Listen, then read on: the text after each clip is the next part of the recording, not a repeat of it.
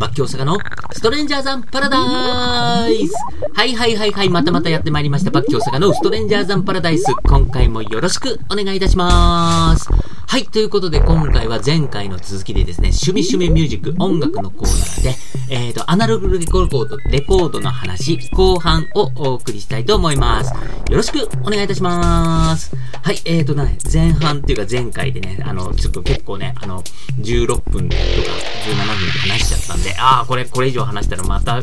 の、20分超えの、20分超えどころか30分超えの対策になるなと思って、あの、ちょっとね、あの、前半後半に分けました。はい、そんなわけでですね、えっ、ー、と、まあ、アナログレコードっていいよね、みたいな話をちょっとね、で、何がいいのっていう話とか、なんか、こう、A 面と B 面が分かれてるところもいいよね、とかね、その、普通にこう、なんか、本当に接してる人じゃないと、あ、そっかっていう風にね、気づきが、なかなか見えないようなところの話もしたいなと思って、そんな話を、えっ、ー、と、前半でさせていただきました。で、えっ、ー、と、今回後半でですね、じゃあそんな中で、あの、どんなアナログレコードを聴いて楽しんでるのっていう話なんですけど、えっ、と、前半でも話した通り、やっぱぱりね、こう、こう安い中古をディグると。で、あの、本当にね、あの、結構高い金出して、あの、もう新しく売り始めたやつとかって、やっぱり結構高いんで で、でも逆に言うと、本当に80年代の音源とかって、まあ、CD とかもなくて、あの、LP レコードで売ってるとか、まあ、当たり前だった頃のやつとかって、まあ、古いんだけど、やっぱりもう、普通にいっぱいあって、で、すごく人気のあるアーティストのアルバムなんかいっぱいあるんですよ、やっぱり、こう、中古とかでも。だから、やっぱり、昔聴いてたな、懐かしいな、みたいのはね、結構割と見つけやすかったりします。うん。で、僕はね、あの、バービーボーイズの LISTEN とかね、 Freebee とかね、あと、サードアルバムとか、あのサードブレイクとかも持ってたりとかするんだけど、で、さっき話したね、 BOØWY なんかもやっぱり、まあ人気のあったバンドなんでね、 JUST A HERO なんかも割とあの見つけてお手頃で入手したりとかしました。で、そんな中でね、あの、まあ、僕、立川出身だし、なんか立川の映画館がすごく好きで、よく行くんですけど、立川にね、映画館の近くにディスクユニオンがあるんですよ。で、そこのディスクユニオンでね、ちょっとディグったらね、なかなかいいのがいっぱい見つかってっていう話ですね。で、これが9月でね、9月にねはね、結構、あの、LP レコード買いましたよ。何枚買ったかな？ちょっと数えてみよう。メモしてあるから。1、2、3、4、5、6、7、8、9おおすごい。10ああ10枚？ちょうど10枚かな。うん、でまああの立川のディスクユニオンだけじゃないんだけど、うん、なんかたまたまね立川のディスクユニオンがちょっと美味しくて僕の壺にストンと落ちるものがあったんでね結構あの買って楽しんでます。でもう信じらんないんだけどなんか全然その板質とかも悪くないのにあのジャケットの痛みとかもそんなないのに100円とかで売ってるやつがあってで僕がね本当に昔大好きだったあの浜田省吾のマネーから始まるダウンバイザメインストリートってアルバムがあるんですけどこれとか100円なんだよ。えー、みたいな感じでああ100円しかもマネーから始まるあのアルバム懐かしい買いだみたいなね。うん。とかあ、と井上陽水の陽水があの他のアーティストに提供した曲をセルフカバーで歌ってる9.5カラットってアルバムがあって僕はねそのカラットってあるあのダイヤモンドとかのね何カラットっていうのはそのそのアルバムのタイトルで知ったんだけどちなみに9.5カラットってめちゃくちゃでかいよね。なんでね。うん。まああのそんなアルバムがあってねワインレッドの心とかね飾りじゃないのよ涙とか陽水さんが歌ってるバージョンが入ってねなかなかこれも面白いなと思って。あと長渕剛のファーストアルバムですね「風は南から」っていうアルバムなんですけど、うん、これもねあの僕隠れ長渕ファンなんであの長渕フォーク時代昔のやつとかも全部聴いて持ってるんですよ。あ持ってるってかカセットだけどね。散々聴いてたんでうわ懐かしいと思ってねもう長渕の記念すべきファーストアルバム買っちゃいました。これもねあの「君は雨の日に」っていう曲があってこの曲は本当にすごくなんかピュアなねそのデビュー当時の長渕なんかすごい純粋でピュアで綺麗な曲でね、本当に好きなんですよね。で、これとかをね、こう、針落としてきて、おーみたいな。で、その、まあ、昭和感が味わえるのもやっぱりその、レコードのね、やっぱり古いレコードの魅力なんですよね。で、もうそれのね、もう頂点にあるのが、これもやっぱり立川のディスクユニオンで見つけた、中島みゆきの愛していると言ってくれっていうアルバムなんです。で、このアルバムもね、僕、まあ、だいぶ前に CD で、レンタルで借りて、ね、カセットに撮って聴いてたりみたいなね、90年代見つけて聴いてたりとかしたんですけど、このアルバムがまたすげえやばいんだわ。うん、本当にその、まあ、あの前半でも話したような、その、A 面の終わりこれみたいなね、そのなんかこう、A 面、B 面のカタルシス、もう本当に素晴らしいアルバムで、で、その、まあ、中島みゆきってもちろんファイトとかね、あの、糸とか、すごく、まあ、名曲をずっと歌い継いでる、まあ、ミュージシャンなんですけども、もう本当にその昭和のね、80年代前半の、なんかその、フォークの、こう、泥臭さみたいなのがね、すごくもうこの僕が買った愛していると言ってくれっていうアルバムはもうこれ本当に最高なんですよ。そのなんか、なんか、こうね、うまくいかなくて、なんか好きな男にも手が届かない女の恨みつらみみたいのがもう A 面とかにギューって入ってて、もうこれがやばい。で うんね、あの、喋ってて一人で喜んでますけれども、うん、あの、A 面の1曲目が、あの、なんていうかな、ナレーションだけの曲なんですよ。まあ、ちょっとね、あの、インスト入ってるんですけども、もうこのなんか、恨み節みたいの延々というだけの曲みたいなね、こっから始まってね、あなた元気ですか？みたいな。多分私今日は泣くと思いますみたいな。もう最高なの、これ。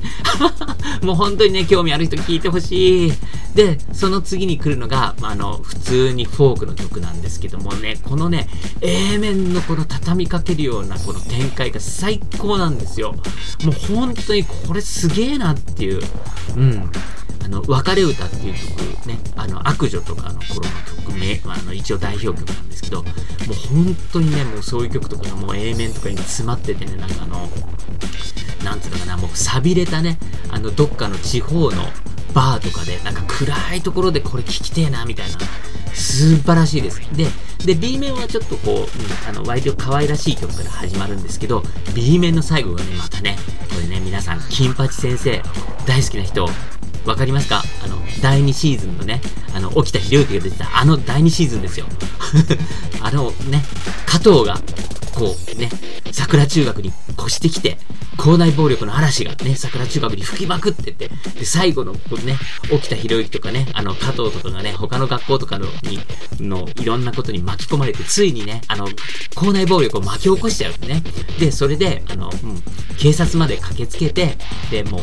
沖田博之とかね、あの、松浦か、松浦の加藤とかがね、あの、構想車で運ばれていくわけですで、その加藤のお母さんがその構想車をこう追いかけるところでかかるあの曲ね、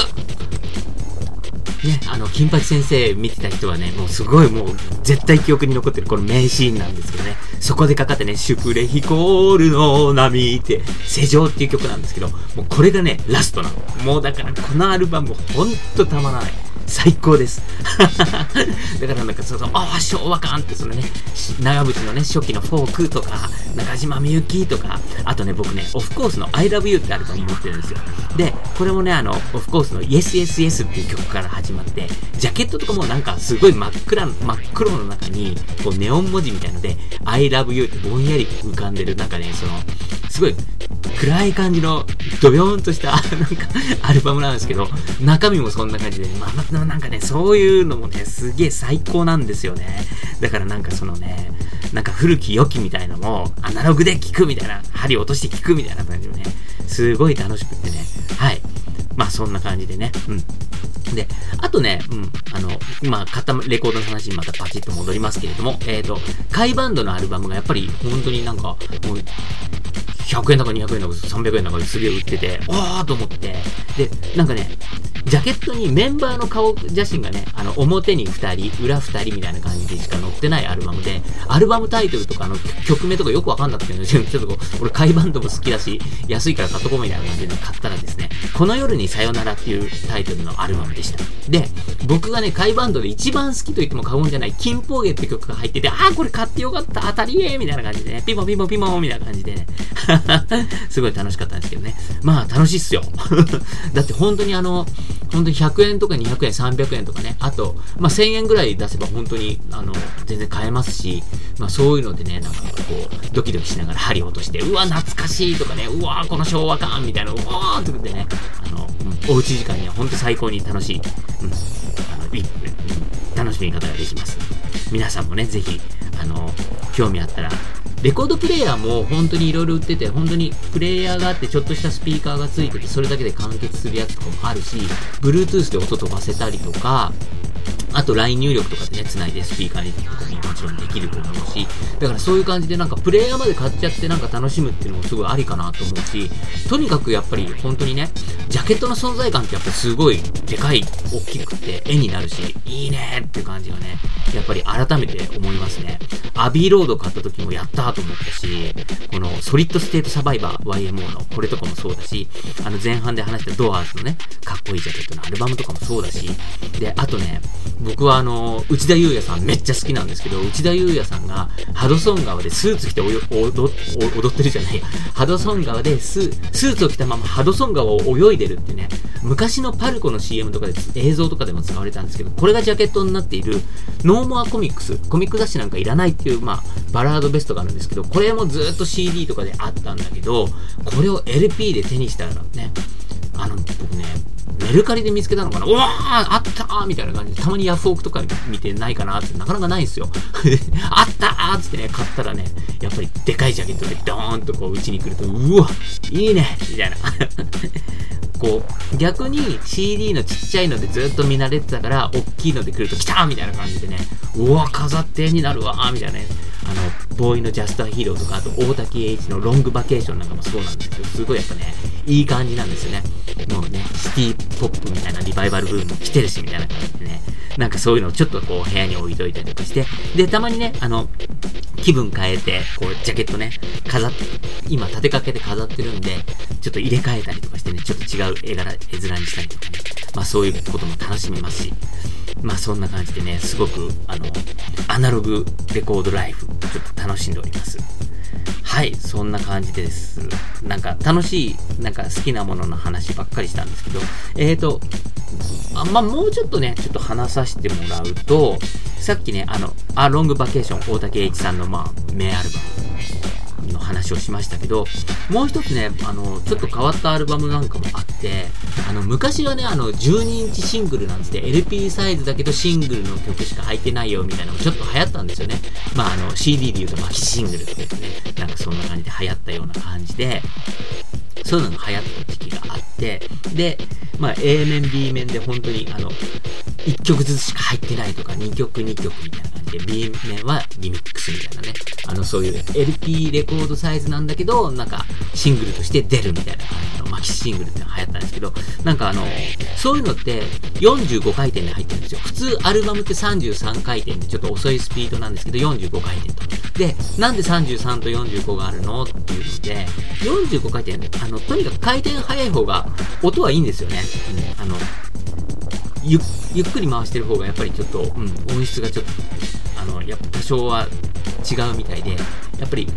早く回した方がいいらしいんです。だから、マキシングルは45回転ということで入ってるんですけど、僕が持ってるアルバムでちょっと変わってるやつで、え、ー、と、大滝栄一さんのナイアガラ CM スペシャルボリューム2っていうのがあるんです。で、ボリューム1は、あの、これもまたちょっと特殊なんですけども、シングルレコードと LP レコードの中間のサイズのちょっと中途半端なサイズでリリースされたわけです。なぜかっていうと、まあ、あの、収録曲数が短いからですね。うん。で、あの、昔のあのレコードとかたまにそういうのがあって、あとは、あの、ジッタリンジン、ジッタリンジンのアルバムって、こう、ちょっと、あの、分数少ないんですよね。ミニアルバム的な感じで、あの、曲数も少なかったりとか、なんか7曲、8曲みたいなのが多かったんですけど、それで、あの、チックアビティ、チカビティっていうアルバムがあって、そのチカビティは、なんかそのちょっと中途半端なサイズで、まあ、90年代ね、出てて、ああ、これ珍しいし、レアだし、ね、ジタリンにも僕大好きだから、うん、買いだと思って買ったことがあるんですけど、えっ、ー、と、まあそんな感じでね、うん、中途半端なサイズのアルバムも、まあたまにあれば、あ、あとピチカート5もありましたね。ピチカート5の、やっぱりちょっとその、ミニアルバム的なやつで、やっぱりその、LP とシングルの中間サイズで出てるやつ。それも僕持ってます。で、えっ、ー、とね、白いレコードとかね、あのピンクのレコードみたいな感じで、おしゃれ、ふぅみたいな、さすがピチカートみたいな感じなんですけど、うん。まあそんなのもあったりしまして、で、えっ、ー、と、話を元に戻すと、ナイアガラ CM スペシャルボリューム2っていうアルバムは、LP レコードサイズなんですけど、45回転で入ってると。うん。だから、あの、収録曲数が少ないんですよ。うん。だけで、LP レコードサイズなのに45回転で聴くみたいな感じで、これね、僕がね、本当にあの、まだ中学生ぐらいの時にレンタルレコード屋さんで見つけてなんだこれと思ってね、思わず借りたっていうね、あの、彼、大竹栄一さんが作った CM ソングばっかりが入ってるアルバムなんですよ。だから、普通の曲が1曲も入ってないっていうね、うん。なんかあの、三ツ矢サイダーとかハウスプリンとか出前一丁みたいな、そんなのばっかり入ってるっていうアルバムなんですけど、あとは、あの、アルバムの紹介のラジオ CM みたいなね、小林克也さんがね、うん、大竹一のニューシングルみたいな感じで喋ってたりとかね、そういうなんかナレーションのやつが入ってたりとかするって変なアルバムなんですけど、まあそんなのもね、ちょっと持ってたりとかして、うん、まあとにかく、あのー、うん、アナログレコードってね、本当に片面20分3、ね、長くても30分とかで終わっちゃうんで、なんかこう、ちょっと聞いてるとあっという間にまたひっくり返さなきゃみたいな感じになるんですけど、まあそれもいいじゃないですか。ね。まあそんな感じでね、あのー、ナログレコード存在感あるし、なんかそういう、うん、味わいもあるし、楽しいし、なんかその懐かしいものっていうのをなんか改めて向き合って楽しめるっていう良さとかもあるんで、えー、と興味ある人ね、ぜひアナログレコードライブ送ってみてはいかがでしょうか。今回はそんな話でした。バッキー大阪のストレンジャーズパラダイス、えー、今回はですね、えっ、ー、と、レコードの話後編ということで、えっ、ー、とね、アナログレコードハマって、どんな風に楽しんでるのっていう話をお送りいたしました。それではまた